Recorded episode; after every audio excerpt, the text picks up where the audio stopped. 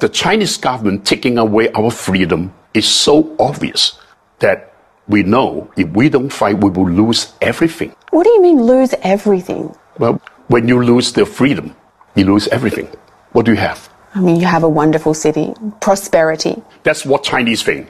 That they think that we just have a body, we don't have a soul. You guys just make money, have a good life, don't think about politics, don't think about freedom, don't think about human rights, don't think about rule of law.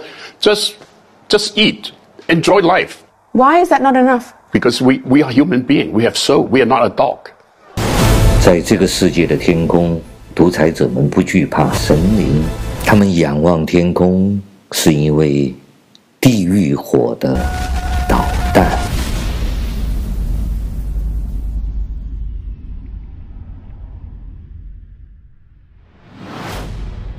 中国发生的这个肺炎呢，现在已经在全世界形成了大流行。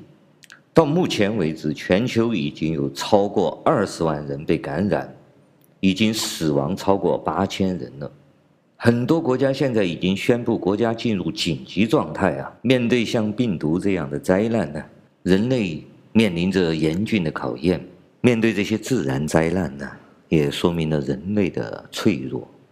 我们中国人呢，把灾难分成两种，一种叫天灾，一种叫人祸。当中国肺炎这个巨大的灾难席卷全球的时候呢，人们都忘记了有一个巨大的人祸到今天还在继续，那就是香港人从去年六月份开始的反送中运动。截止到二零二零年的一月份呢，香港的警方已经拘捕了香港人有六千九百四十三人，其中十六岁以下的。有几百个人，而香港人从六月份一直到十一月年底呀，香港人一共失踪或者死亡的人数是两千五百三十七件，自杀有两百五十六人，不算十二月份到今天的数据，大家其实可以比较一下天灾和人祸哪一个更可怕。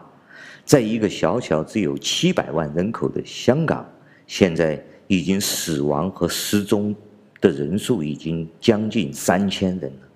而中国肺炎，中国大陆所谓的数据，一共死亡只有三千人。我们不管它的数据是真的还是假的，中国肺炎这么大的事件，也抵不上香港林郑月娥从六月份以来的这个人祸。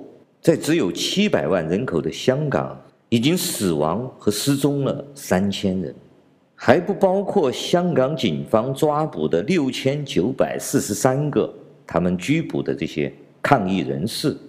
这些人里面最小的才十三、十四岁，这些人有没有命活着出来？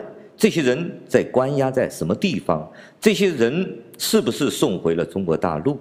现在的香港警方完全是中国大陆化的公安化了，完全是黑箱操作、黑幕操作。这些大量的被拘捕的人士，不仅没有一个公正、公开、正当的法律程序，甚至警察还会对这些被拘捕的人士进行暴力伤害，甚至性侵。零零七一路以来都在关注香港人，关注香港年轻人的抗争。关注香港的这场时代的革命，香港在经历过这场抗争运动，再加上中国肺炎这次的疫情的扩展，香港的经济，香港的经济目前肯定是受了很严重的打击。但香港人这次向全世界展示出来他们的勇气和不屈的抗争精神，而且香港人也用一种非常文明的方式。来进行了这一场抗争的运动。虽然香港的抗争者们失踪、死亡、被警察打、被性侵，但是我们看到香港人依然是用文明的方式在进行他们的抗议或者进行他们的示威，并没有对香港的政府人员或者对警察这些头目们进行对等的报复。第一点，香港人是。站在一个文明的高度，他们是用和平理性的方式，有点像印度的甘地，南非的曼德拉这种，希望用和平的方式，一个是唤醒更多的香港人来加入他们，然后呢，就是希望全世界来关注和支持他们的抗争，从而呢，形成对香港政府形成强大的这种舆论，直到有一定的经济制裁，这样形成政治妥协。第二点呢，是因为香港毕竟只是一个很小的岛。再加上香港的政府的后面是有一个庞大的中国，在中国共产党这个强大的武力的这个背景之下呢，香港的人呢是很难做到像游击战呐，或者是武装斗争的这种方式的抗争。但是目前呢，我看到香港的整个形势呢，慢慢越来越不利于抗争者了。中国政府呢，虽然换换下了那个张晓明啊，这个港澳办那个什么主任。但中共呢，对香港的控制以及对香港抗争者的这个打击呢，并没有削弱，也没有停止啊。在最近不久呢，他们不仅要准备立法通过什么二十三条引渡回中国大陆这种法律，还抓捕了香港著名的《苹果日报》的老板黎智英先生。零零七在我的节目里面，其实很多次已经提到黎智英先生这个人了。黎智英先生呢，是香港民主派的最大的支持者，因为他在香港也是非常成功的一位企业家，所以说他也愿意投入一些资金来资助这些香港人的抗争，或者是民主自由化的运动。在中共的眼中呢，像这样的人呢，他们就认为非常的危险。前一段时间呢，香港政府在中共的授意之下呢，还关停了很多向香港抗争者发起的一些募捐的账户。这个就是中国共产党和香港政府的一个策略吧。他们想断了香港这些抗争者或者自由民主派支持这些人的他们的财路，不给他们经济来源。而与此同时呢，中国政府呢，在不停地在香港掺沙子。大力的支持那些亲中派或者建制派的人士，不仅仅给这些人以金钱去收买，还利诱他们呢，在中国这个市场上来分蛋糕，用特权赚利益。香港的那些政界的，像何君尧啊；商界的，像霍英东的那些后代啊；文艺界的，就是成龙这些人啊，成龙、谭咏麟这些人啊，我非常敬佩香港人。敬佩他们面对中共这样的大怪兽所展现出来的那种勇气和力量，还有他们的智慧。中共这个二十一世纪的大怪兽成长为一个连现在连美国人都不敢现在正面对抗的一个怪兽了。而香港人所展现出来的这种勇气，当然让我非常的钦佩。最后呢，我还是想提醒一下香港的这些抗争者们。从政治的角度上来说呢，说白了，政治就是一种力量的对等的一种妥协。这个世界上虽然是有什么圆桌会议啊、开开会呀、啊、说说理呀、就可以把这个事情解决了，和平的方式，但这种呢，你必须得是一个文明相对等的文明的状态才可以的。像英国呀、美国呀、法国呀。像这种文明的国家呢，当然可以圆桌会议，当然可以讲讲道理，啊，我们上街来走一走，做一些示威的游行呢。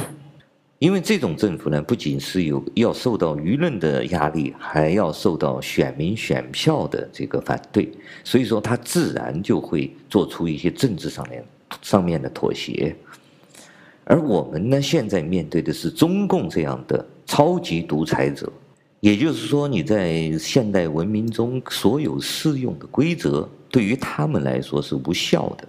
他们没有任何契约精神，也不会和你讲任何道理的。而且他们自认为自己力量非常强大，有强大的军事实力和政治实力，还有经济实力，所以他们只会和他们拳头对等的才会谈判或者做出妥协。像美国呀、欧盟啊这些能够跟他产生强大压力的，或者是能对等的，他才会妥协的。比如说，在中国，他就不会妥协于中国的任何的公民运动，无论是上街去举牌子游行的中国公民，还是中国的维权律师们。基本上都不可能跟他们能谈判得了，基本上都是打入大牢。所以说，面对中共这种独裁政权呢，不仅仅是需要这种和平理性的抗争运动，我认为还应该有非对称的反击。远一点呢，就是孙文的那种方法。大清朝的那些地方的督抚，一直到摄政王，哪一个不会心惊胆战？听到孙文的名字，近的就是台湾的独立运动。蒋经国如果不挨枪子儿，如果不担心他的后代子女们被愤怒的台湾人将来会全部干掉的话，他怎么可能让台湾成为一个民主的社会？这种叫非对称的抗争。我认为这是一个作为被压制、被压制自由、被剥夺自由人民的一个基本的正当的权利。正如美国宪法为什么规定美国人可以拥有枪支？当这个政府，当这个政府胆敢欺压美国人、敢剥夺美国人自由的时候，美国人是有权利拿起枪干掉这个政府的。所以，我认为我们大家要清晰地认识到，即使美国这样的文明社会，它都有这种人民自卫的权利。所以说，我一再地说，和平或者暴力这两个词语只是两个名词，它们不存在褒义或者贬义。人类的抗争手段当然可以用和平理性方法，这是没有问题的。但是用暴力或者用极端的甚至战争的手段，也不是什么道德问题，它都是一个正当合理的选项。